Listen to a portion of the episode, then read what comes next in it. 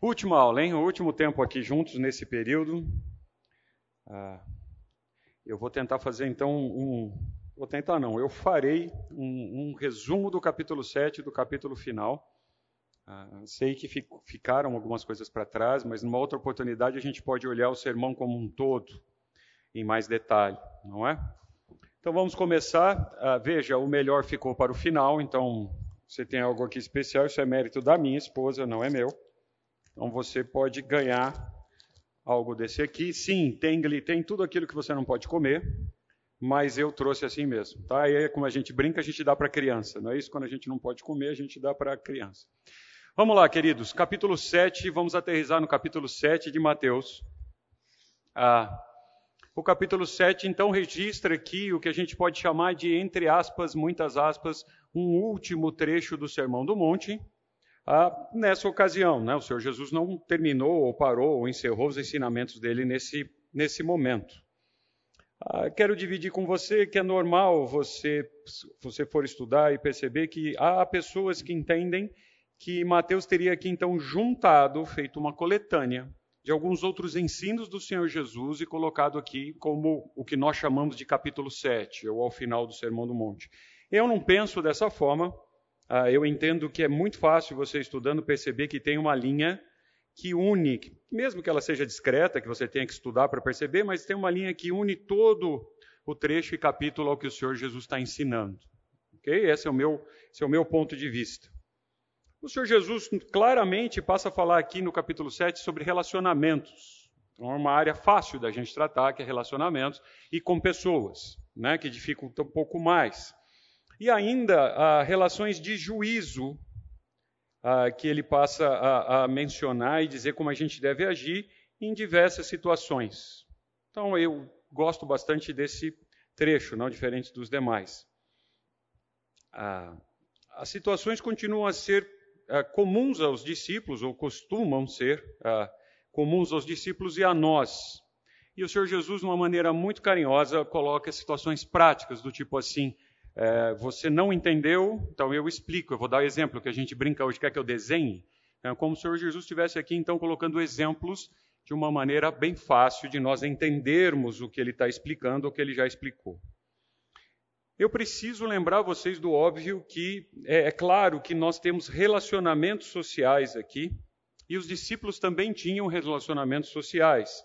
E esses relacionamentos demonstram de maneira certa e objetiva imperfeições e essas imperfeições vão gerar conflitos.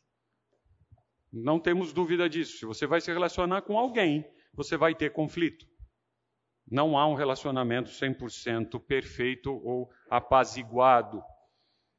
Ah, aí vem a questão: né? como então deve ser o comportamento de um discípulo, de um servo do Senhor, no meio a conflito, em relacionamentos e decisões? Nós precisamos tomar decisões e relacionamentos. E muitas vezes os relacionamentos são quebrados por decisões, ou você toma decisões erradas baseados em relacionamentos ruins. Eu entendo que o Senhor Jesus dá instruções claras aqui do como é que a gente se relaciona. Nós hoje, talvez mais do que qualquer outra época da história, nós estamos nos relacionando com pessoas dos mais diversos tipos. E a gente hoje, nós temos hoje um recurso que os discípulos da época, os ouvintes do Senhor Jesus da época não tinham, que é um, um plus, um advanced, um turbo nos recursos que se chama rede social. Ah, o Senhor Jesus não passou por isso, os discípulos de lá não passaram por isso, mas o conceito, a ideia é a mesma. Então, o que você faz? Eu quero chamar a sua atenção. Desculpa se eu estou ah, falando óbvio para você, mas eu preciso dizer isso. Ah, o que você faz de um relacionamento pessoal deve ou deveria ser o que você faz num relacionamento por um meio eletrônico, ou por um meio virtual, ou por uma rede, o nome que você queira dar. Ok? Porque eu vejo pessoas, servos do Senhor Jesus, que são de um jeito pessoalmente e de outro jeito hum, virtual, se assim pode chamar. Né?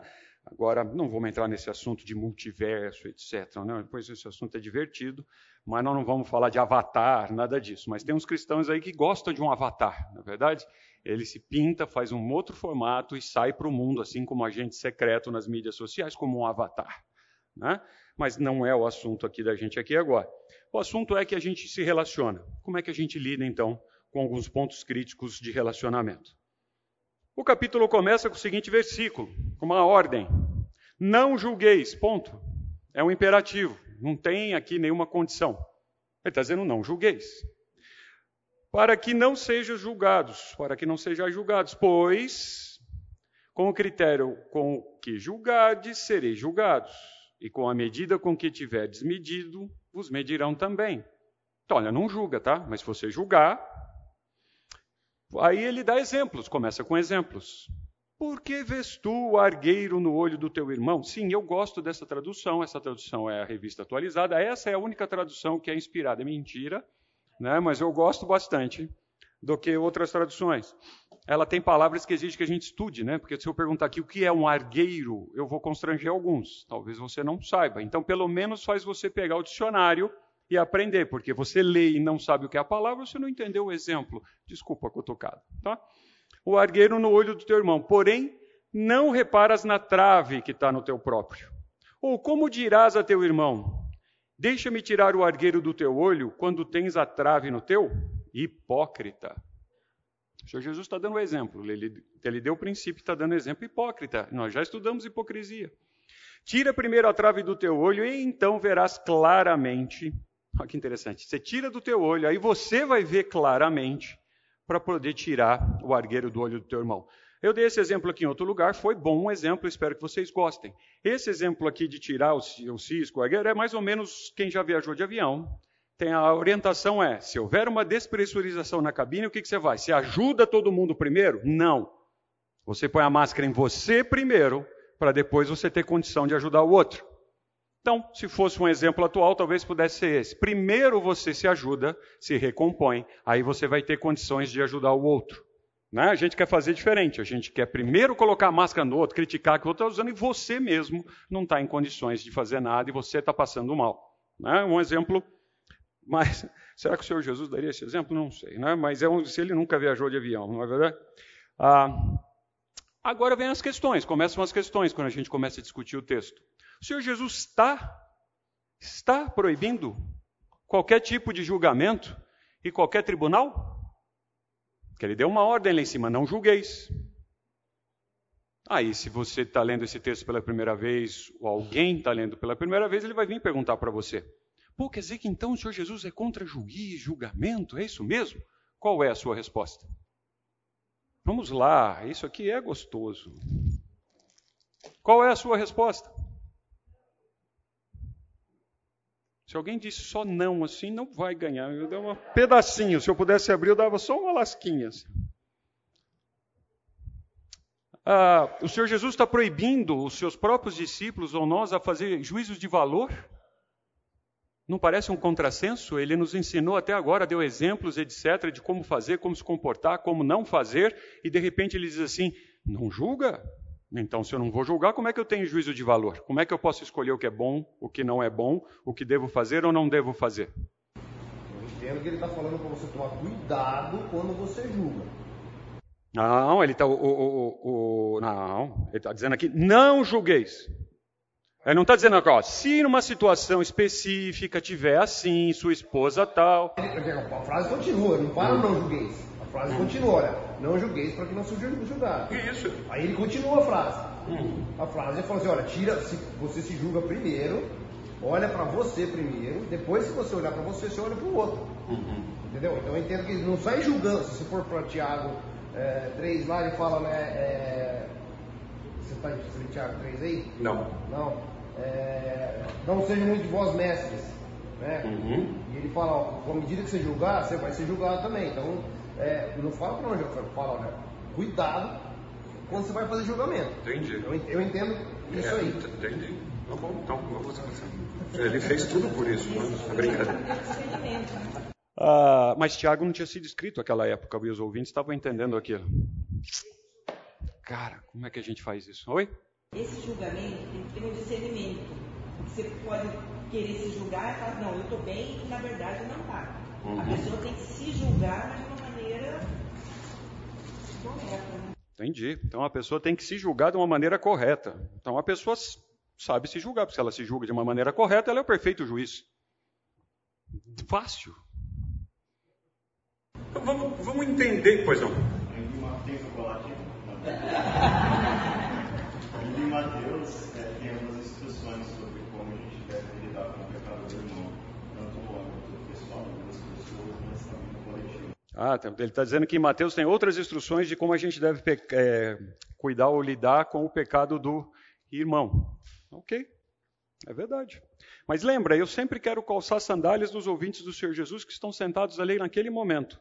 Eu fico imaginando, cara, o que eu conheceria de Bíblia, de Escritura, de ensinamento? Porque depois que a gente olha o que aconteceu, parece que fica mais fácil. Mas imagina que agora, com os, com os ensinamentos que eu tenho, e o Senhor Jesus, o, prefe, o perfeito pregador, estava ali pregando. Como é que ele resolvia isso? Então vamos, vamos passar rapidamente por isso. Primeiro, a palavra que ele está usando ali, uh, o que os ouvintes ouviam, dá essa ideia toda aqui. Separar, colocar separadamente, selecionar, escolher. Então há um critério, há uma seleção, espera-se que tenha seleção. Ainda pode ser usada quando você aprova ou prefere alguma coisa, inclui julgamento e seleção. Dá uma opinião, julgar, pensar, determinar, resolver e assim vai. De, ó, esse aqui é legal, pronunciar uma opinião relativa ao certo e errado. Pô, então tem que ter é, julgamento. Né? Então, quem estava lá estava entendendo essa palavra com várias possibilidades de significados, mas nenhuma delas sai do exemplo ou sai do contexto em termos de julgamento e decisão. Então, o Senhor Jesus está dizendo: não julgueis, mas a palavra que ele está usando aqui é justamente quando você emite uma opinião de uh, critério e julgamento. O critério é que é importante. Então vamos lá, vamos passear comigo aqui nas minhas anotações. Uma vez mais, o Senhor Jesus, o Senhor Jesus inicia um assunto de grande importância com uma afirmação. Notaram? O Senhor Jesus é coerente. Mais uma vez, ele joga o problema e depois ele vem ajudar a gente a, a resolvê-lo. No contexto em que os ouvintes estavam, imagine as reações. Qual era o contexto? A gente já falou disso aqui algumas vezes. Eles estavam debaixo do Império Romano. Eles estavam sendo julgados muitas vezes e ainda possivelmente ah, de maneira imprópria, de maneira errada. E eles estavam sendo julgados. E o Senhor Jesus vem dizer a eles assim: Não julgueis. Olha que fácil. Nos dias de hoje, como é que a gente. Eu comecei a parar um pouquinho para pensar nos dias de hoje, de uma maneira bem breve para não gerar polêmica. Ah, existe um. Se você pode concordar comigo que existe um descrédito nos julgamentos de hoje. Não vamos falar do que está acontecendo ontem, hoje, nos nossos jornais, na mídia, nas notícias. De maneira geral, existe um descrédito sobre julgamento. Agora, o que eu queria colocar vocês não, não é colocar os juízes no, no spot, mas colocar você. Você notou que pessoas hoje que têm julgamento, têm opinião própria, são decididas, elas têm problema de convivência? Você não pode mais fazer assim. Não, eu não visto camisa azul. Mas por quê? Porque eu não quero. Não, você vai gerar problema. Qual é o seu problema com camisa azul? Nossa, você tem que se tratar. Por que, que você está fazendo? Não, por causa disso. Não, você não pode. Então, você não pode exercer julgamento. Exemplo. Ah, podem acreditar ou não, mas um dia eu fui atleta. Se você foi atleta um dia, você está limitado a algumas coisas. Quem faz exercício aqui e quem é atleta, você não tem toda a liberdade possível. Você está debaixo de algumas regras. Ora, eu era o inconveniente porque não comia determinadas coisas, mas eu tinha uma decisão tomada. Não, eu não vou fazer isso por causa daquilo. Ah, que chato, só hoje. Já viu quem está de regime toma a, a decisão de diminuir o peso? Os amigos incentivam no momento seguinte. Ah, mas só hoje. Começa amanhã, só o chocolatinho hoje. Não, são todos os dias, sempre, 24 horas. Conversa com um atleta profissional. Ele não vai né, sair, ele tem horário para dormir, ele tem horário para levantar, ele sabe o que comer, etc. E essas pessoas incomodam. Nossa, nós vamos viajar, fulano vai. Então ele vai levantar para correr, tal. Ah, na época que eu corria mais, nossa, mas você vai sair com esse frio, com essa chuva, com esse vento, com esse calor? Nunca estava bom o horário para alguém me incentivar a sair para correr. Eu era decidido, eu tinha um princípio. E o seu redor, ou o seu redor, não lhe ajuda. Então, pessoas que tomam decisões e têm princípios na nossa sociedade têm problema de uh, convivência. Também a gente precisa eliminar a ideia desse texto dizendo que o Senhor Jesus estaria uh, apontando por uma interpretação literal Então, eles, como eles estavam sendo dominados, certo? Como eles estavam sendo dominados, ele, Senhor Jesus, estava dizendo: não, então não julga. Não tem problema, fiquem passivos, ovelhinhas, vocês estão debaixo do Império Romano, não arrumem encrenca. Não é isso que o Senhor Jesus estava dizendo. Em nenhum momento na história dos evangelhos a gente vê o Senhor Jesus pedindo para qualquer discípulo não cumprir as leis de César. Lembra? O mais famoso é dar a César o que é de César. A gente não vê nenhum exemplo do Senhor Jesus dizendo não paga o imposto, não faz isso, desobedeça a autoridade, faz isso. Não. Julgamento.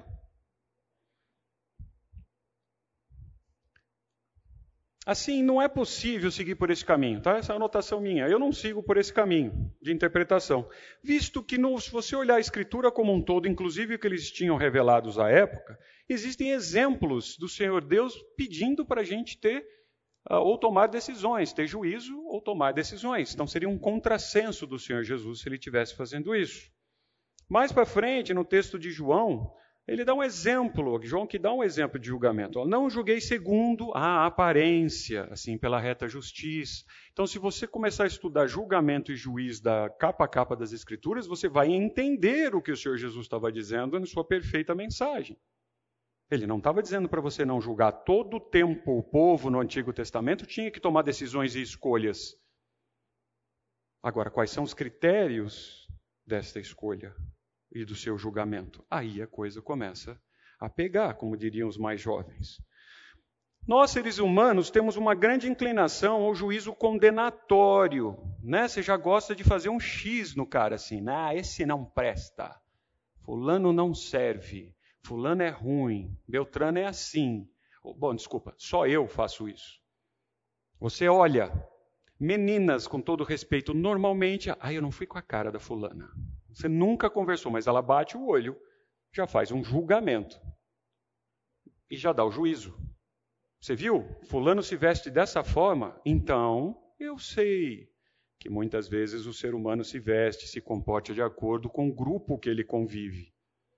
E aí a gente passa os olhos e a gente normalmente assemelha-se. Isso é um aviso aos adolescentes e aos jovens. Né? A gente já falou sobre isso. Com o que, que você se parece? É verdade, mas não é disso que eu estou falando. Eu estou dizendo que você já condena a pessoa. Exemplo, alguém chega tarde, estou dando exemplos banais, na escola bíblica que todo domingo chega atrasado. Você vê, fulano? Talvez ele tenha um problema muito sério, que ele não consiga chegar aqui aqueles cinco minutos antes. É o contrário, ele está se esforçando ao máximo e consegue chegar só cinco minutos atrasado. Mas eu aqui na frente já condeno o cara. Todo dia, todo domingo, o cara vai. Você vê, não, é um cara indisciplinado. O que, que custa levantar cinco minutos mais cedo? São exemplos banais. Nós estamos exercendo o juízo. Nós fazemos isso constantemente. A crítica justa e autêntica é algo precioso. Nós não temos tempo de discutir o que é crítica. Mas crítica é algo precioso. Agora, eu queria chamar a atenção para vocês do que eu estou dando nome aqui. Se os professores de português de plantão depois podem me repreender, é uma liberdade, ah, não é poética, porque eu não sou poética, mas aqui da, da de estudo, eu estou criando um termo, se ele não existe, que é hipercrítica. O problema está na hipercrítica. Por quê? Este hipercrítico é salvo pelo Senhor Jesus. Nós estamos falando do irmãozinho. Irmão, Pessoas que se alegram e se satisfazem em si mesmo. Ah, já tem um problema, ele é salvo no Senhor Jesus, mas ele se alegra e se satisfazem em si mesmo. Hum, são características dessas pessoas. Por meio dos seus padrões, vontades e sempre aponta o pior. Conhece? Não levante a mão. Eu tenho certeza que já vê alguém na sua mente.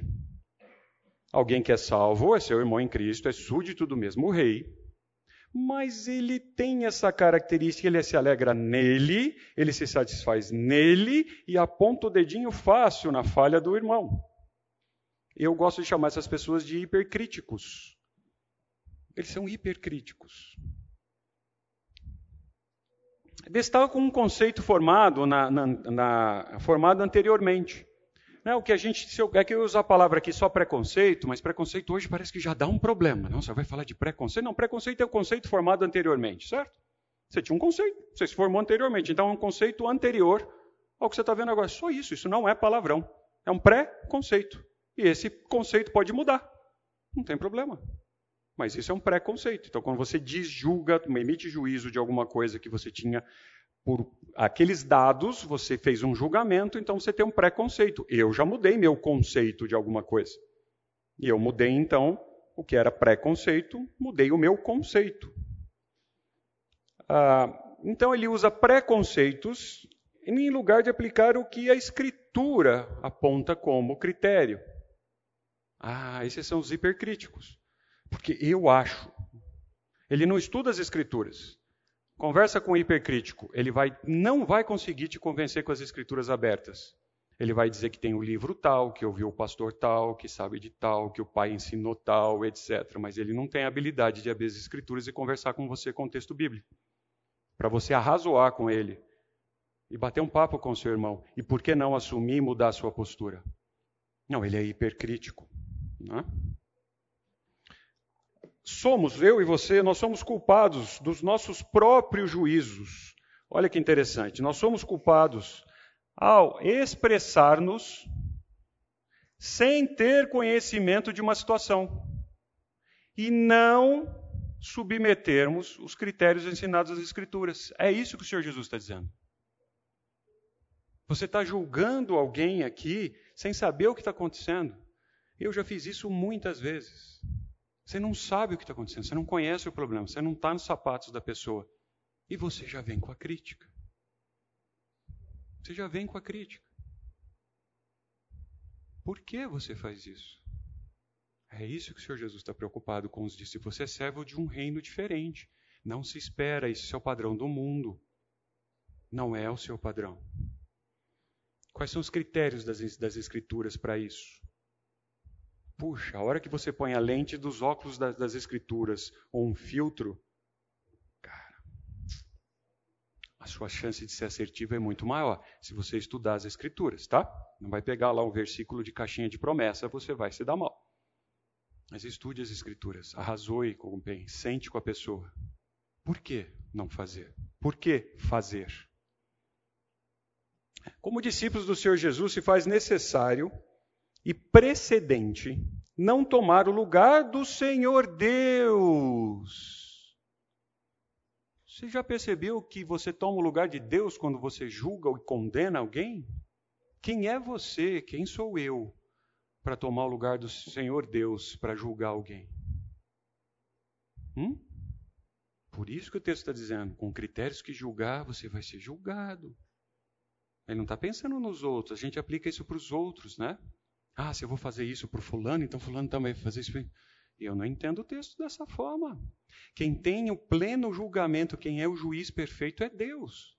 E você vai tomar o lugar de Deus para julgar e condenar alguém? Eu não. Quem sou eu para usurpar ah, o lugar de Deus. É um exemplo. Depois abre o texto lá de, de, Lucas 51, 9, 51. Você vai ver que os discípulos assim, Senhor, vou mandar descer fogo aqui então, destruir com eles. O que, que o Senhor Jesus faz? Repreendeu. Não falou, não, é isso mesmo, vamos matar mesmo, vamos acabar. Não. Repreendeu. Tiago e João aqui estavam querendo ser os juízes e executores. Leia o texto, entenda o contexto. Jesus fala: não, isso não cabe a vocês. Não. Ao julgar e condenar pessoas, esses hipercríticos usurpam então o direito exclusivo de julgamento de Deus. Nós, súditos do Rei Jesus, não, por não ah, apresentar este comportamento, ou a gente apresenta um comportamento diferente por onde a gente passa, nós deveríamos ser agentes e mostrar uma crítica inteligente e essa crítica deveria trazer o quê? Luz para a sociedade. E o salzinho, o gostinho. Nós já vimos isso. Então, sua presença, quando você emite uma opinião, ela deveria trazer luz e tempero. Quando você expressa seus, seus valores. E não ser um hipercrítico e condenar a pessoa. Gente, eu não sei vocês, mas isso para mim é muito difícil. Extremamente difícil. Não só aqui no meio de vocês, no nosso meio, mas como fora dos muros. É extremamente difícil. Você participar de conversas, participar de não sei o quê, e muitas vezes eu fico calado, vocês sabem já desse exemplo. Dura é quando a pessoa pergunta: E Elcio, o que, que você pensa? O que, que você acha? Eu, às vezes, o assunto é polêmico e eu brinco. Eu entendo que não é a hora. Posso ser um, até um covarde nesse momento, se vocês assim quiserem me dizer, mas eu brinco com a seguinte resposta: Não, eu não acho nada porque eu não estou procurando, querido. E mudo de assunto. Que são assuntos de valores, etc., de vida. O que, que você acha? Eu faço isso ou faço aquilo? Quem sou eu para dizer para a pessoa, numa conversa de baixo, o que, que ela deve fazer ou não fazer, se ela está certa ou está errada? O que, que você acha, Elcio? Agora, tem momentos que são critérios exclusivos das Escrituras, eu conheço as Escrituras, eu obedeço, eu digo, ah, eu não concordo. Eu não faço assim, eu não penso assim. E aí o que, que tem? Conflito. Né? Porque normalmente as pessoas perguntam para você já esperando uma resposta que elas querem ouvir. Pois não.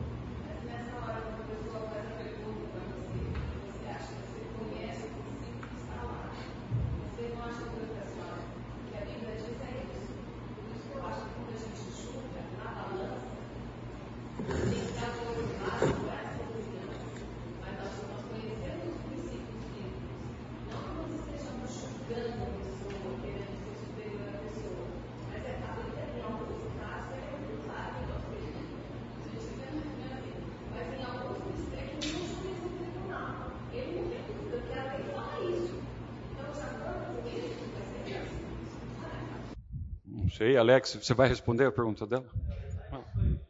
Não, expandir não.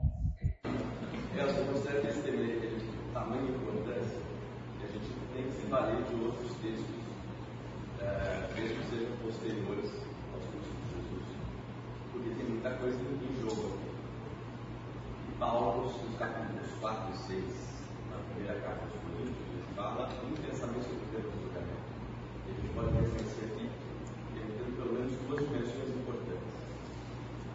No capítulo 4, ele diz é, o seguinte, é, versículo 4. Embora em nada minha consciência me acuse, nem por isso justifico a mim mesmo. O Senhor é quem me julga. E aí diz algo interessantíssimo. Portanto, não julgue nada antes da hora de Esperem até que o Senhor venha. Então, nós vamos não julgue. O Senhor vai vir, você tem que esperar. Mas o Senhor vai vir para julgar o quê? Ou quem? E aí ele continua dizendo o seguinte: é, Ele trará à luz o que está oculto nas trevas e manifestará as intenções dos corações. Então, aqui você vê Paulo dando uma orientação que é: não julguem as intenções. Intenções serão julgadas pelo Senhor, portanto, vocês estão fora disso. E a gente já tem uma orientação prática para nós. Mais à frente no versículo 6, ele diz algo que parece ser um. Porque ele diz o seguinte: Vocês não sabem que haveremos de julgar os anjos. Nós vamos julgar. Quando, quanto mais todas as coisas dessa vida. Então nós iremos julgar as coisas dessa vida. Portanto, vocês têm questões relativas às coisas dessa vida, designem para juízes os que são da igreja, mesmo que sejam os menos importantes. E antes disso, ele vai falar o seguinte: como haveria os de fora da igreja? Não devem vocês julgar os que estão dentro, Deus julgará os de fora. Aqui a gente conhece pelo menos duas intenções. Intenções não devem ser julgadas pelo povo de Deus. Deus fará isso. Jesus vai voltar e vai julgar isso. Nós julgaremos. Inclusive julgaremos os anjos Portanto, ele fala: você é capaz de julgar um conflito dentro da igreja, como você vai estar qualificado para julgar os anjos? Portanto, desenvolvam algo, mas a gente não julga de fora. A gente julga daqui, seguindo a metodologia que o Senhor Jesus estabeleceu. Avalie primeiro o seu comportamento naquela área, ver se você está habilitado e então estabelecer o julgamento. A gente não pode colocar a questão do julgamento dentro de uma dimensão só. A gente pode falhar em algo importante.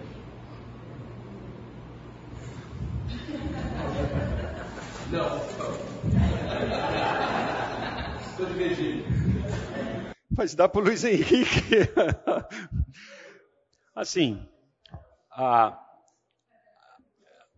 sim, Alex. O... Se a gente fosse fazer um estudo sobre juízo aqui, uh, tem este e tem outros aspectos. No, no tempo que eu tenho, na, na brevidade que eu tenho aqui, sim, Mas o que eu estou querendo chamar a atenção aqui é, em tudo que você falou tem ali o que a gente acabou de dizer. Eu não posso tomar o lugar de Deus, eu não posso usurpar de Deus o lugar do juízo, eu não posso julgar de acordo com os meus padrões. Mas eu tenho que, indo no contrassenso, o Alex usou exemplos aí da gente não, não, não julgar. Mas a gente tem sim que tomar julgamentos e decisões. Então, esse aspecto de julgar do Alex é perfeito. Não tem o que eu. Mas é um aspecto, é uma visão do prisma. Tem um outro aspecto que a todo tempo a gente tem que sim tomar, tomar decisões e ter julgamentos. Então é um assunto difícil. Por isso que eu disse que no começo é difícil. Porque nós estamos passando aqui, pegando um avião e passando por cima dos pontos turísticos. Então apontando, ó, oh, lá tem isso tal. E legal a gente descer de carro, fazer uma trilha a pé e ir parando para olhar isso. Ok? No exemplo que o Senhor Jesus traz aqui, ele faz uma parábola, né? ele conta uma historinha, ele dá um exemplo. Ah, todos os seres humanos, mesmo os salvos por meio do Senhor Jesus, estão contaminados pelo pecado. A gente já deu exemplo lá do pecado do pedaço de carne ou da picanha, como queira. Então, nossa mente, nosso coração está contaminado em amplitude e profundidade, 100%, inclusive nos nossos critérios de julgamento. Nós estamos contaminados. Então, o Senhor Jesus traz um exemplo fácil para aquelas pessoas lá entenderem, talvez para a gente aqui hoje. Que é assim: veja, eu estou apontando um cisco, estou vendo uma situação no olho de uma pessoa, enquanto tem uma trave no meu olho. Essas são as palavras que as pessoas lá estavam entendendo. Realmente é um cisquinho, uma fagulhinha, o argueiro é algo muito pequenininho, é um pedaço de alguma coisa muito pequeno enquanto você tem literalmente uma trave. E eu vi, eu vejo pessoas fazendo isso constantemente no dia a dia. Então você tem um problema às vezes maior do que o do seu irmão e você está acusando lá o cisquinho no olho dele, né? Então para a gente ser ah, ah, criterioso quando a gente vem estudando juntos, ah, o argueiro aqui é só uma lasquinha, tá um pedacinho, um galinho, uma lasquinha mesmo. A gente pode até traduzir isso como um cisco. Né? Enquanto uma trave, quem estava vivendo lá, era uma viga mesmo. Então o Senhor Jesus está dando um exemplo assim, contrapondo ideias de algo muito pequenininho. Né? Se entrou um cisco no seu olho, às vezes você até pede para outro, você entrou aqui, vê se você vê alguma coisa que você mesmo não está vendo, contra algo gigantesco, até impossível de acontecer, de ter uma trave nos seus olhos. Então o Senhor Jesus está chocando o, o, as pessoas que estão ouvindo com esse exemplo. Veja, o ponto está na seguinte forma. Ao agirmos dessa forma, queremos demonstrar que somos melhores. O Alex disse isso aqui. Nós somos melhores que alguém. E nós não somos, nós somos pecadores iguais. Em termos de condição perante Cristo, nós estamos iguais. Mas a gente se julga melhor, usando uma máscara de hipocrisia, aparentando bondade. Nossa, mas eu estou falando para te ajudar, é para o seu bem. Já usou essa expressão? Já viu? Mas eu estou dizendo isso para o seu bem. Então, aí vem a ideia, quer dizer, a gente deve aplicar um critério, ao menos, igual para julgar as ações dos outros que nós fazemos com nós mesmos. Ah, aí muda, né? Porque quando é com a gente tem mais isso, não, mas eu, você não entende. Você já viu pessoas que são confrontadas, etc., no momento que ela fala, ah, você não entende. Ela não tem mais explicação para lhe dar ela não quer se convencer do erro. Ela diz: assim, você não me entende, não adianta conversar com você, você não me entende. Né? E ela começa a repetir. Só uma brincadeira, quando as pessoas começam a fazer isso comigo, eu falo assim, querido, não adianta repetir. Não é pelo muito falar que eu vou entender. Eu já entendi, eu não concordo mesmo. Então não adianta, peraí, deixa eu explicar de novo. Não, eu já entendi. Eu não concordo. É diferente. Mas as pessoas reagem dessa forma. Porque quando é para elas, é um critério. Quando é para os outros, é fácil. Lembra da máscara do avião? Ela não quer pôr a máscara nela, mas acha que todo mundo tem que andar de máscara. Que ela sabe o que é melhor para o outro. E ela mesma faz errado com ela. O Senhor Jesus não tira a responsabilidade de agirmos em favor do próximo. Lembra? Então eu não vou mais julgar, não vou fazer nada. Que se lasque. Eu vou me meter? Não, deixa lá. Em nenhum momento ele está dizendo para a gente não exortar, para a gente não admoestar, para a gente não interferir. Mas qual é o objetivo sincero com as Escrituras na mão? Você trazer luz a uma situação, com dificuldade que o irmão esteja passando. Ou, por que não, alguém que esteja para fora dos muros. É para você trazer luz com amor. Essa é a ideia. Então você vê a pessoa ah, tendo um comportamento errado. Faz parte de, da sua função de discípulo de Cristo exortar essa pessoa. Mas não é na mídia social, não é no grupo de WhatsApp.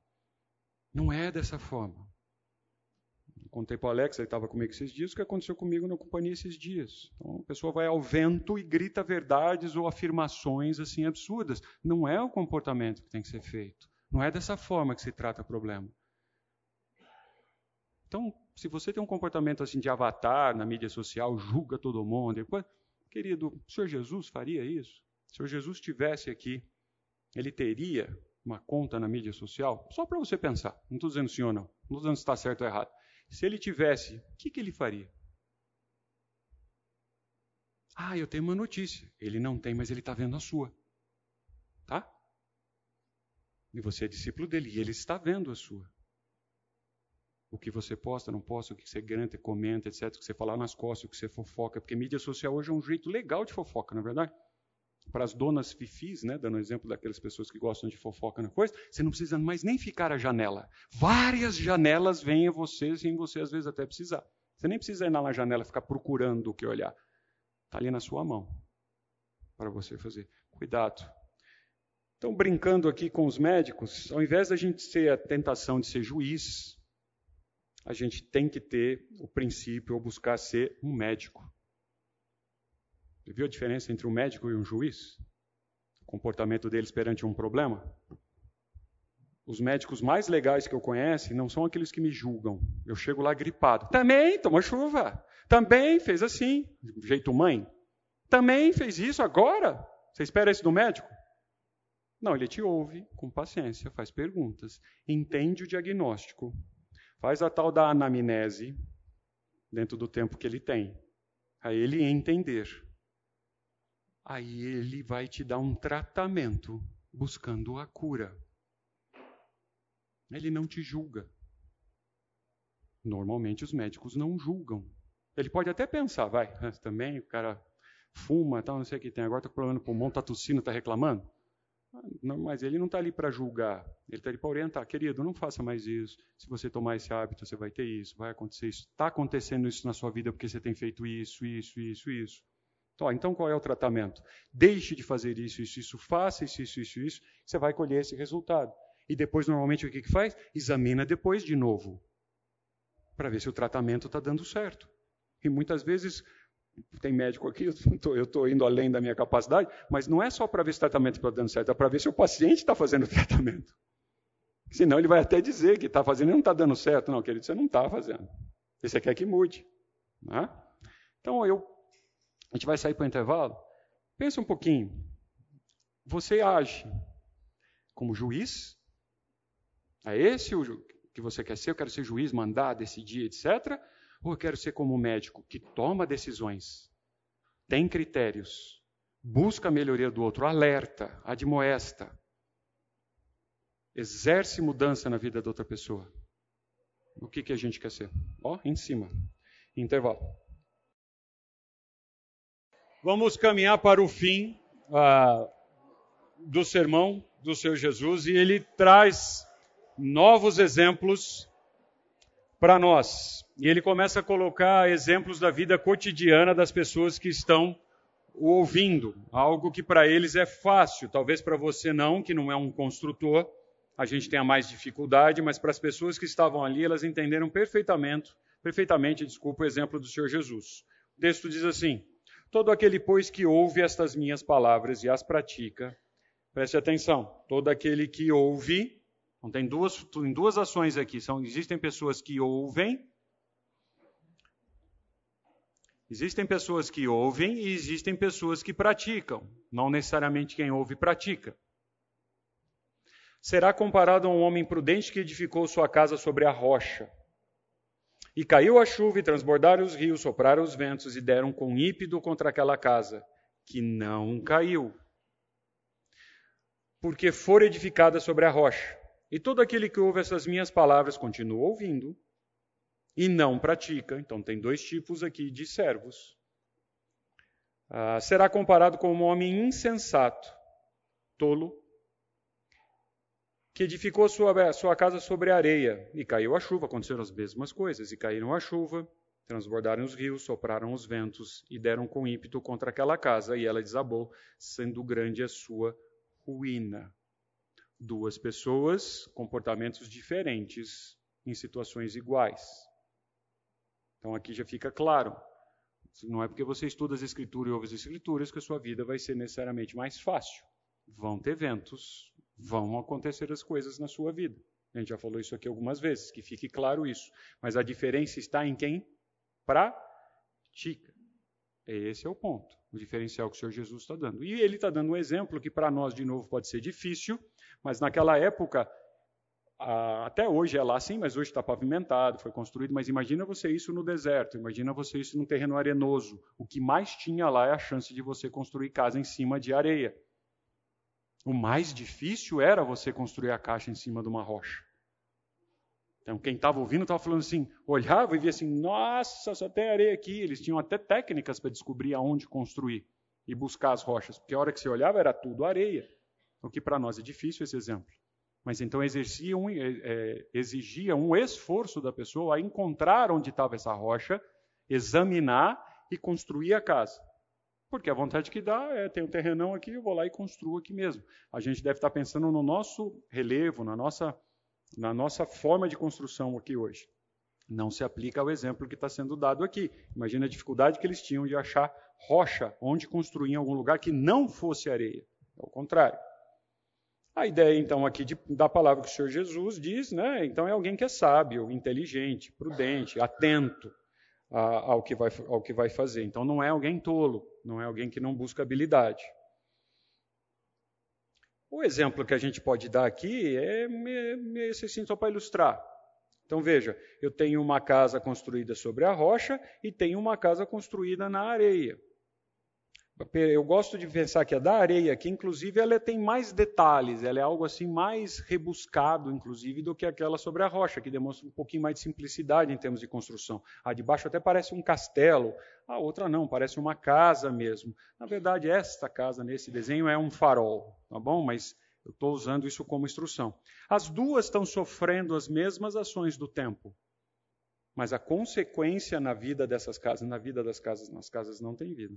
A consequência na construção dessas casas, no prédio, é bem diferente. Então o Senhor Jesus agora chama a atenção dos discípulos para aqueles que ouvem e não praticam. Então ele está falando comigo e com você. O quanto eu e você ouvimos e não praticamos. Com contraste com os que colocam em prática. Aí você vai dizer: Nossa, você viu como Fulano age? Aconteceu isso na vida dele. Você viu como ele está calmo, como ele está passivo, como ele reagiu? A tempestade acontece dos dois lados. Aí você vê aonde a sua fé está firmada na hora que vem a tempestade. Se não vier a tempestade, você não consegue saber aonde a fé, aonde essa pessoa está firmada. Em conceitos próprios, em ideologias, etc., sobre a rocha. Ah, eu, eu, vou dar o exemplo, vou comer uns cinco, dois minutinhos, mas um professor meu, muito de teologia, morreu, etc. Tal, eu talvez já tenha contado isso. Quando ele foi diagnosticado com câncer, eu gostava dele, eu amava ele, né, como professor. Ele, a gente perdeu muito na minha humilde e míope visão. Perguntei para ele, fulano, mas por que você está com câncer? Mas como assim? A resposta dele, chorando, triste, preocupado, fazendo exame, foi: por que não eu? Entendeu a diferença? Talvez eu e você falar, por que eu? Por que eu perdi? Por que eu estou doente? Porque ele falou assim, por que não eu? Aí eu já, é por isso que ele é meu professor, fiquei quieto, vim embora, não falei mais nada. Né? Mas por que não eu?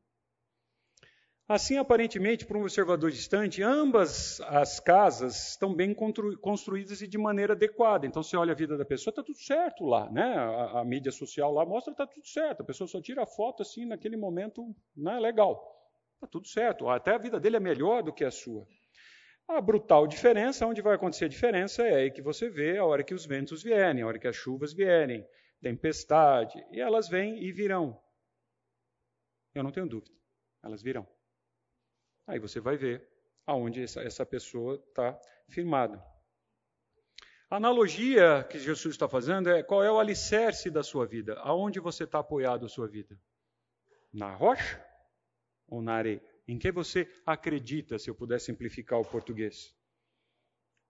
Perceba aqui, né, uma observação que fiz é que o Senhor Jesus não compara a vida de um discípulo com a de um ímpio aqui. Ele não está comparando com o pessoal para fora do muro, ele está comparando dentro dos muros. É aqueles que ouvem. E o sentido da palavra ouvir aqui é que aquele que está ouvindo, mas não é só ouvir, escutar. Escutei um barulho. Não, aquele que ouve. Não é só escutei, ouvi falar. Não, é que ele ouve. Então aqui, e eu estou incluso, tem pessoas que ouvem e não praticam. E aí vem as consequências. Externamente tem valores e comportamentos bons. Você olha aqui para a vida minha, de alguém, nossa, você vê, olha, nossa. Não, você vai ver a hora quem é a pessoa mesmo na hora que vier o problema. Então, deixar o princípio para vocês. Existem é fato, discípulos prudentes, eles são por natureza por natureza não, por um esforço consciente aqui, obedientes, e existe os imprudentes, eles são desobedientes. Então, externamente, ele pode ter um comportamento adequado. Internamente, o Senhor Deus conhece o seu coração e você é desobediente. Você é um hipócrita.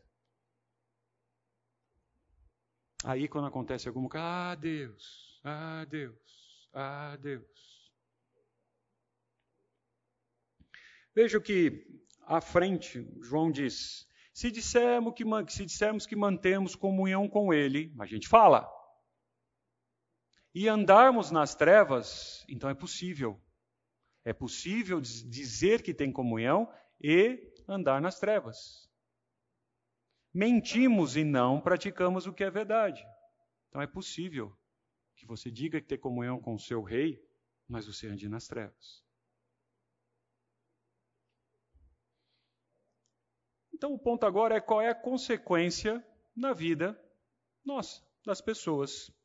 Qual é o, o testemunho nos momentos de problemas e tribulações? Ah, é nessa hora que eu, pelo pela minha vida, o tempo que eu tenho de vida, eu começo a conhecer quem são as pessoas. É a hora que tem um problema.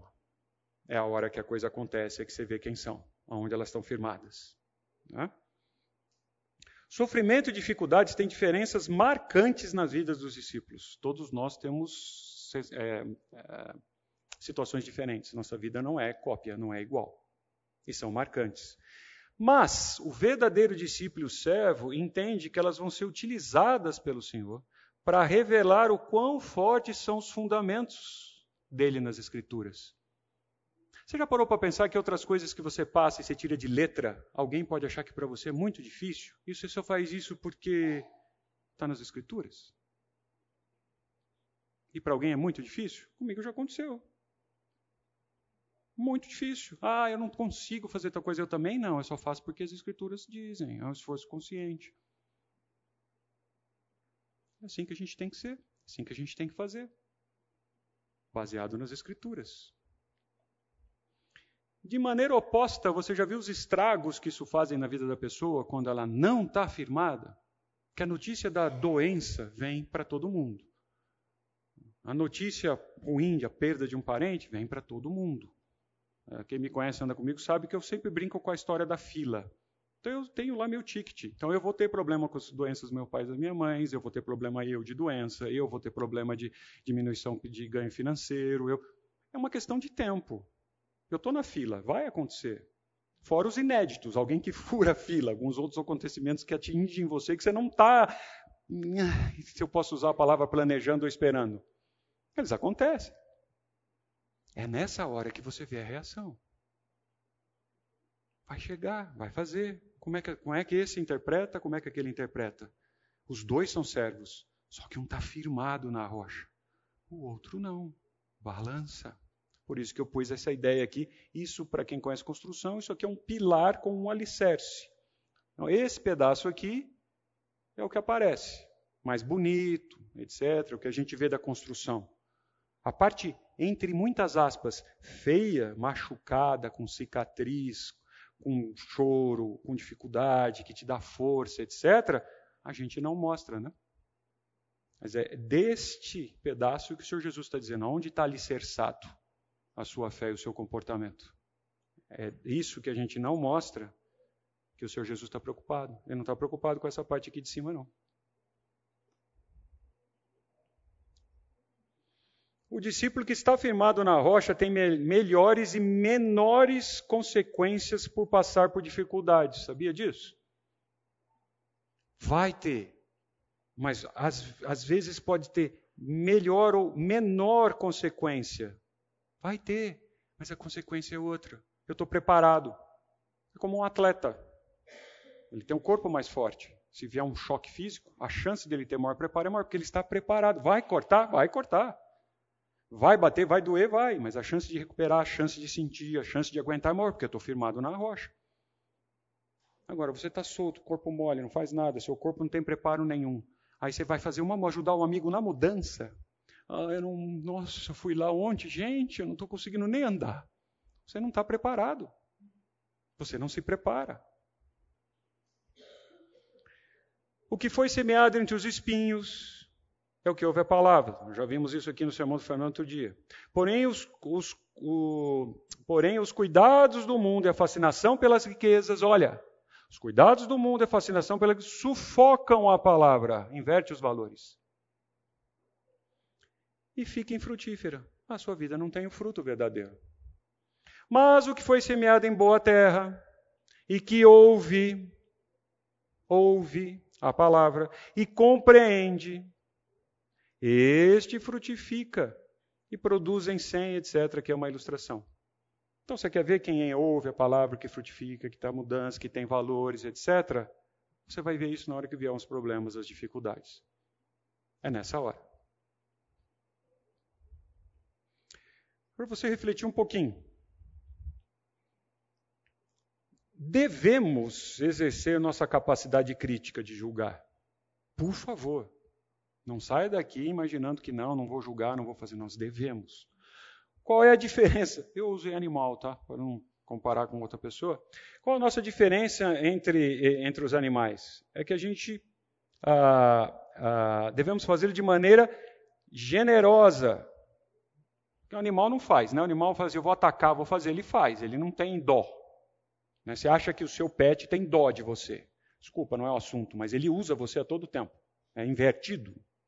Você sim, é você escravo do seu pet.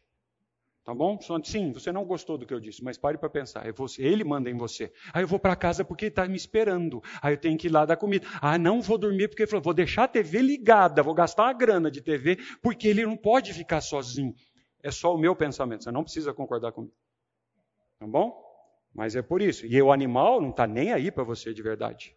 Ele está buscando o conforto próprio, ele é um animal, seja ele qual for. Ok? Então, por isso que eu pus aqui a expressão de animal, para a gente não comparar com uma pessoa, porque tem gente que faz isso com a gente. Mas aí ia ser mais difícil o exemplo. Né? Então, eu estou usando um animal. Ah, e nos colocamos na posição de Deus como único e verdadeiro juiz. Essa é a ideia, nos colocar na posição de Deus. Então, você é tão ou mais crítico com você mesmo do que você é com os outros? Não levante a mão. Então, primeiro é o seguinte: eu sou crítico comigo mesmo. Aí depois eu uso um critério até mais suave com meu irmão. Ah, isso aqui não é autocomiseração. Ah, minha vida é ruim mesmo, eu sou péssimo. Não, eu sou ruim. Ah, não, não é isso. É o critério que você usa para você. Quando você preserva as verdades do Evangelho, ou melhor, quanto você preserva as verdades do Evangelho como um tesouro precioso. Ele é um tesouro precioso. Quanto é que você preserva? É um tesouro, sob sua responsabilidade. Onde estão fincados os alicerces da sua vida? Realmente, onde estão fincados? Pode tudo acontecer, pode fazer, eu estou firme aqui, daqui não saio. Mata, arrebenta, acaba, uma tragédia que for. Daqui eu não saio. Não estou dizendo que é bom. Mas está fincado. Daqui eu não saio. E aí, uma brincadeira, né? É, qual a sua reação quando a casa treme? Que a casa vai tremer. E qual vai ser a sua reação? A sua, não estou falando do outro. Na casa treme, qual é a sua reação? Vamos em frente. Terminando o sermão, o Senhor Jesus, quando acabou de proferir essas palavras, estavam as multidões maravilhadas com a sua doutrina, porque ele as ensinava como quem tem autoridade e não como os escribas. Fantástico. Tinham outras ah, autoridades religiosas que ensinavam, faziam. E as pessoas estavam maravilhadas. O que eu, me leva, eu gosto de olhar assim, que como o Senhor Jesus não está trazendo nenhuma revelação nova, ele está explicando, ele está. Eles falam assim: nossa, eu já tinha ouvido esse assunto, mas não desse jeito.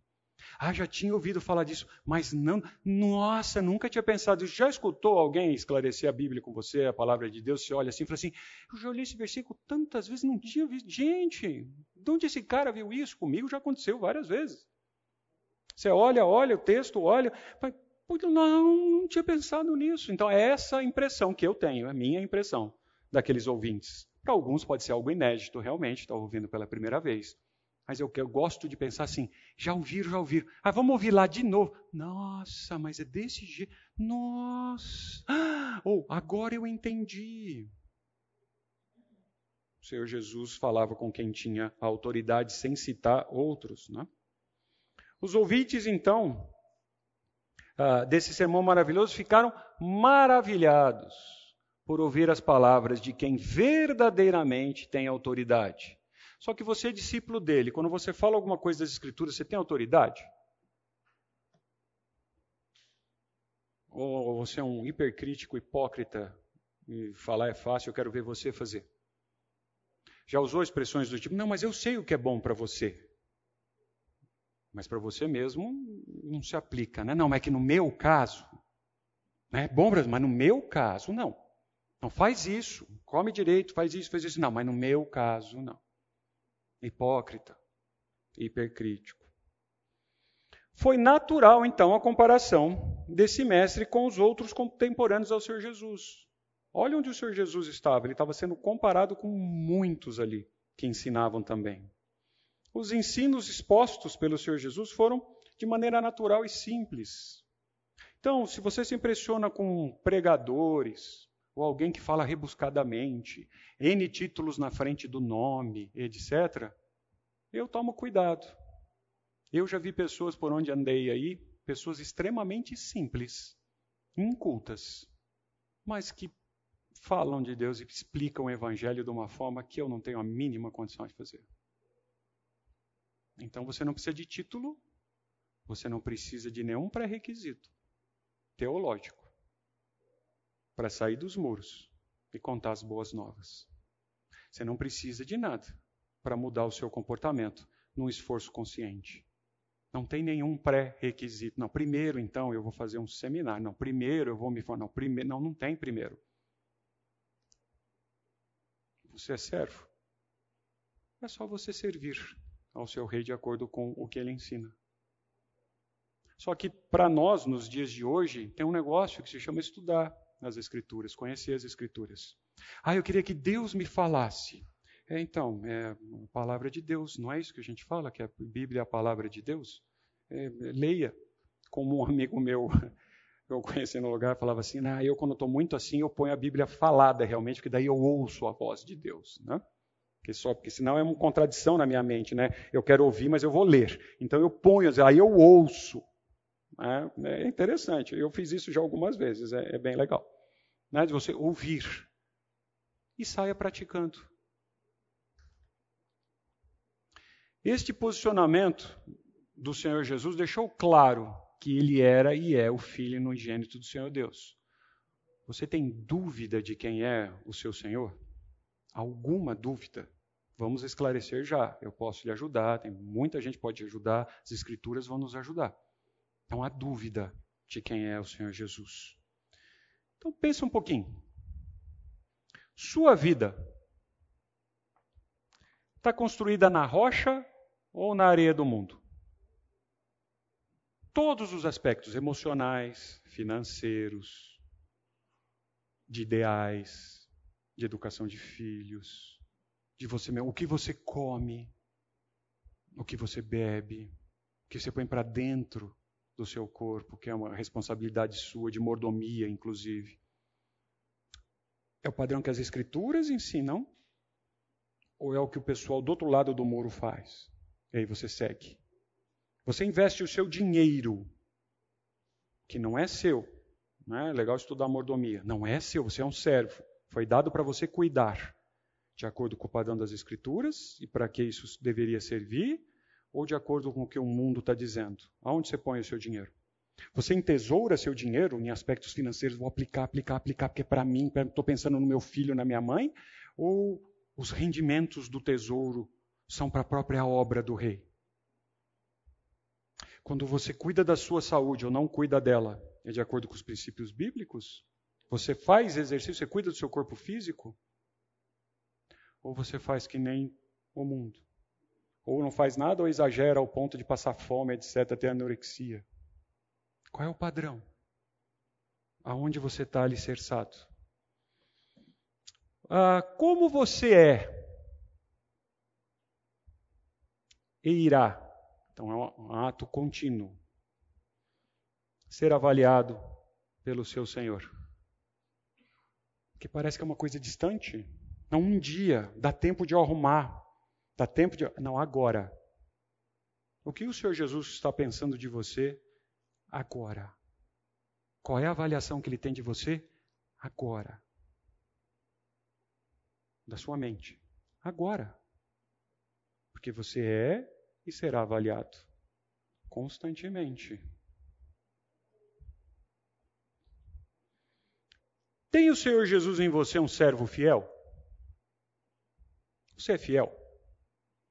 Uma, uma, coisa que o ser humano gosta, talvez especialmente os homens, por uma questão só de, de, de, de jeito, é de fidelidade, né? Quando a gente é traído, tem assim, nossa, o cara me traiu. Então, esse é o conceito de fiel. Você é fiel ou você trai? Você trai o seu rei? Que te deu tudo, a vida dele, colocou você para trás do muro, você não, não seria. Ele te buscou, ele fez, ele te trouxe. Você traz o seu, você trai o seu rei? Ou é fiel? Mas ser fiel tem um preço. Não, não, eu pago o preço, eu não quero saber. Eu tenho, o meu maior valor é ser fiel. Você tem os ensinos do rei como base e prioridade sobre sua breve vida aqui nesse mundo? Que nós vimos nesses domingos. Você tem isso como prioridade e base. Base, alicerce. Lembra do alicerce lá, o fundamento? Ele é a base, é o alicerce. Ou não, né? Eu saio do mundo, eu vou para não. O, de lá é que faz isso. Acho que a gente, eu já falei isso em outro, em outro tempo junto. O que eu mais vejo é o mundo transformando a igreja do que a igreja transformando o mundo. E é o contrário. Lembra? Nós somos sal e luz. A gente deveria causar mudança. O que a gente vê é de lá para cá a igreja tendo que se adaptar de algumas formas. Mas faz isso, o que, que tem? Vamos fazer se a moda. Não, só isso, é mais isso. Por que, que o mundo não faz? Não, realmente é mais isso. Não, vamos mudar aqui e tal. Não, a gente está deixando o mundo. É triste você se conformar e aceitar o mundo do que o inverso. Isso é ser fiel ao Senhor Jesus? Você é conhecido como um verdadeiro discípulo do Senhor Jesus? Hora que você passa, oh, tá vendo aquele fulano lá? Pô, fulano lá é, é, é, nossa, esse é um discípulo. Está vendo aquele cara? Nossa, aquele cara ali é um discípulo. Não está dizendo que você é perfeito, não está dizendo que você é bonzinho, não está dizendo que você é legal, não está dizendo que você é rico, que você é pobre, que você não tem doença. Não está dizendo. Está dizendo que você é um discípulo. Você é reconhecido por ser discípulo. E não pelo que você tem, pelos títulos, pelo que você faz, pelas suas habilidades. Não, você é reconhecido por ser discípulo. Você é?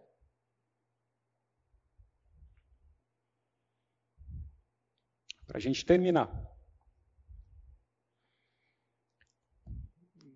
Todo aquele que, pois, que ouve estas minhas palavras e as pratica, queridos, eu estou terminando esse tempo insistindo aqui. Você precisa ouvir, mas você precisa praticar. Não adianta ouvir. e não praticar. Se diz para o seu filho, né, pai e filho, faz isso, faz isso. Ele ouve, ele não pratica. Você está satisfeito? Seu chefe, fulano, faça isso, melhor isso tal. Ele ouve e não pratica. Está satisfeito? O médico, tome o remédio, faz tratamento, diminua, mude sua postura. Você ouve e não pratica. Traz satisfação? Se, vou, é uma, defini, uma das definições de sanidade, desculpe, não fiquem bravos. Se você faz sempre a mesma coisa e espera resultado diferente, não, vai dar. Se você faz a mesma coisa, resultado igual. Ah, eu quero que a minha vida melhore, eu quero sentir paz, eu quero fazer isso, quero que o Senhor Jesus, quero se... Você tem que fazer diferente. Baseado no que o seu rei está dizendo para você. Não dá. Não vai funcionar. Eu ouço aqui e faço de outro jeito lá. Não vai funcionar. Deus é fiel e justo. Ele é misericordioso e amoroso, mas ele é fiel e justo. Então vamos lá. Como discípulos e súditos, servos do Rei Jesus, nossas vidas devem ser diferentes das, pessoas, das vidas das pessoas ao nosso redor, principalmente das que não entregaram a sua vida a Cristo. Eles não são servos desse rei. Você consegue entender e praticar as bem-aventuranças num esforço consciente que já é esperado de você. Você não tem opção, lembra? Nós falamos isso lá no começo. A gente não tem opção de não ser daquela forma. Ele está apontando características suas ou dos servos dele. Quem é meu servo é bem-aventurado porque ele é.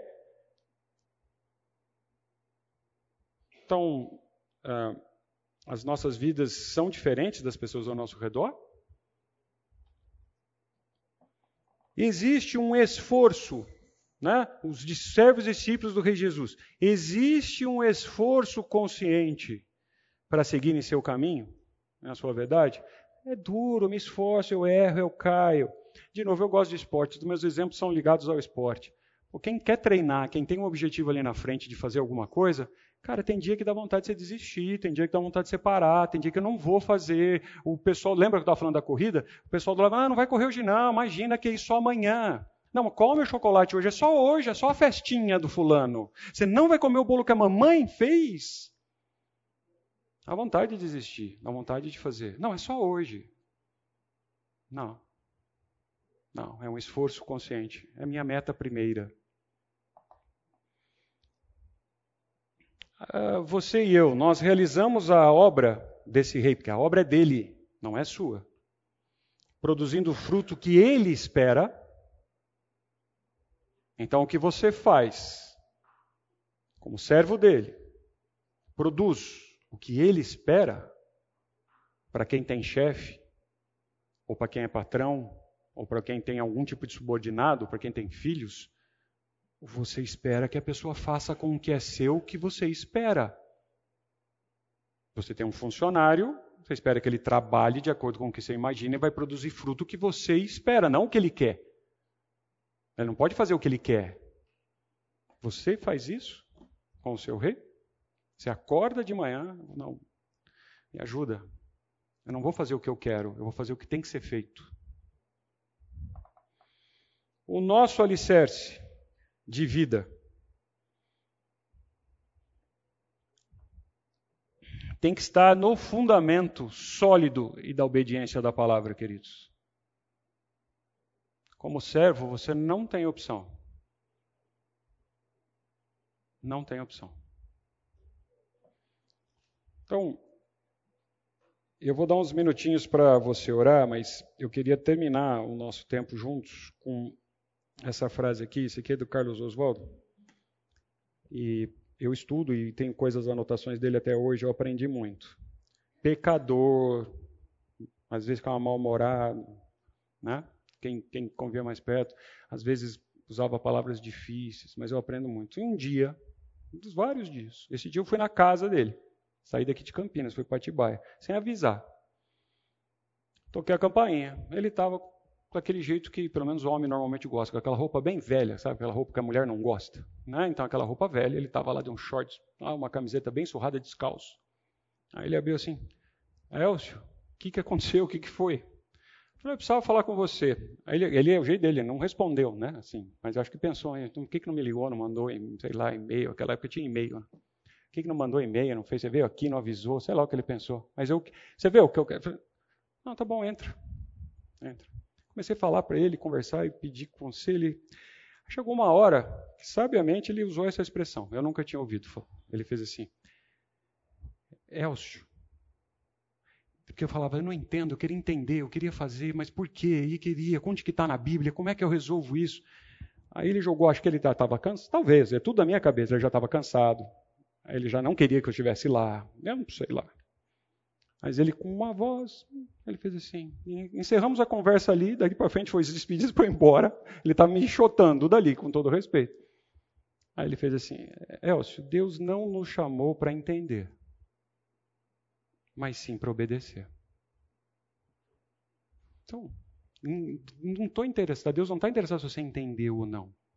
Ele está interessado na sua obediência. Você vai obedecer o que o rei está mandando? Obedece. Se você entender, é lucro. Mas ele usou essa frase. Eu queria desafiar vocês há uns minutinhos. Fazer algo que a gente não fez nesse tempo de aula. Ore. Pense no que nós vimos aqui todo esse tempo. No que talvez marcou você, algo que mais desafiou você. Dirija um tempinho exclusivo para esse rei. Reconheça essa ajuda. Porque a caminhada fora dos muros, para mim, pelo menos, não é fácil. E ele espera de mim todas aquelas características da bem-aventurança. Faça isso. Uns minutinhos eu termino já com uma oração.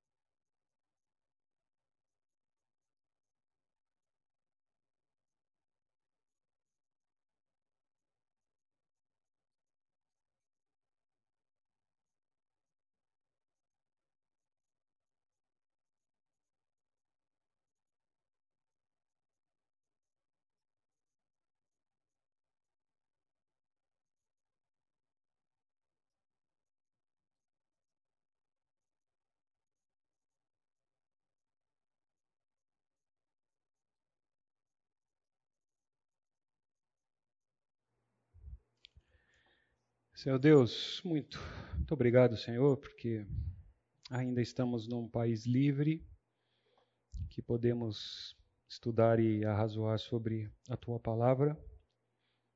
Obrigado porque o Senhor foi misericordioso e nos dar, dar formas, dar argumentos, darem exemplos, Senhor. Foi tão didático para que a gente possa entender o que seria ou o que é o, o básico primeiro para a nossa vida.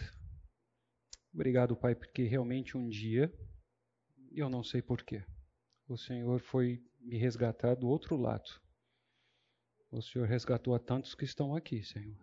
E eu não sei dizer o motivo. Eu não sei por que dizer porque eu. Me ajuda, por favor, e ajuda esses irmãos aqui. Por favor, incomoda, Senhor, nossa mente.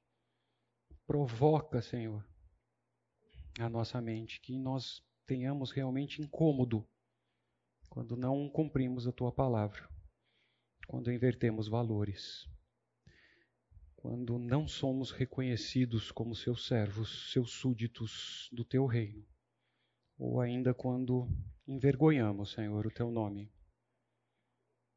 Ah, Senhor, por favor, dentro da nossa limitação, que o Senhor conhece, dá-nos fome da tua palavra para que a gente estude, Senhor, a gente decore, a gente esmiúce, a gente inculque na nossa mente para que a hora que as situações de fora do muro vierem, nós tenhamos, Senhor, as ferramentas para sair dos problemas e das situações que vêm pela frente. Por favor, que a igreja, o teu corpo, seja realmente um agente de mudança no mundo. Que nós possamos, Senhor, ao menos preservar, dar gosto, trazer a tua luz, iluminar, esclarecer, Senhor, a todos, com a principal mensagem que é o teu evangelho. Por favor, Senhor, usa a nossa vida, para que um dia a gente possa, quando estiver face a face, frente a frente com o Senhor, a gente possa agradecer e devolver ao Senhor esse privilégio que nós tivemos aqui de participar da tua obra, que não precisa de nós, Senhor. Não precisa. Obrigado, Pai. Muito obrigado por esse tempo. Obrigado por esses irmãos e que se eles saíram daqui, se a gente sair daqui com os nossos fundamentos remexidos, contorcidos, incomodados, que o teu Espírito Santo traga conhecimento, luz, de acordo com a tua e exclusiva palavra. E orienta, Pai.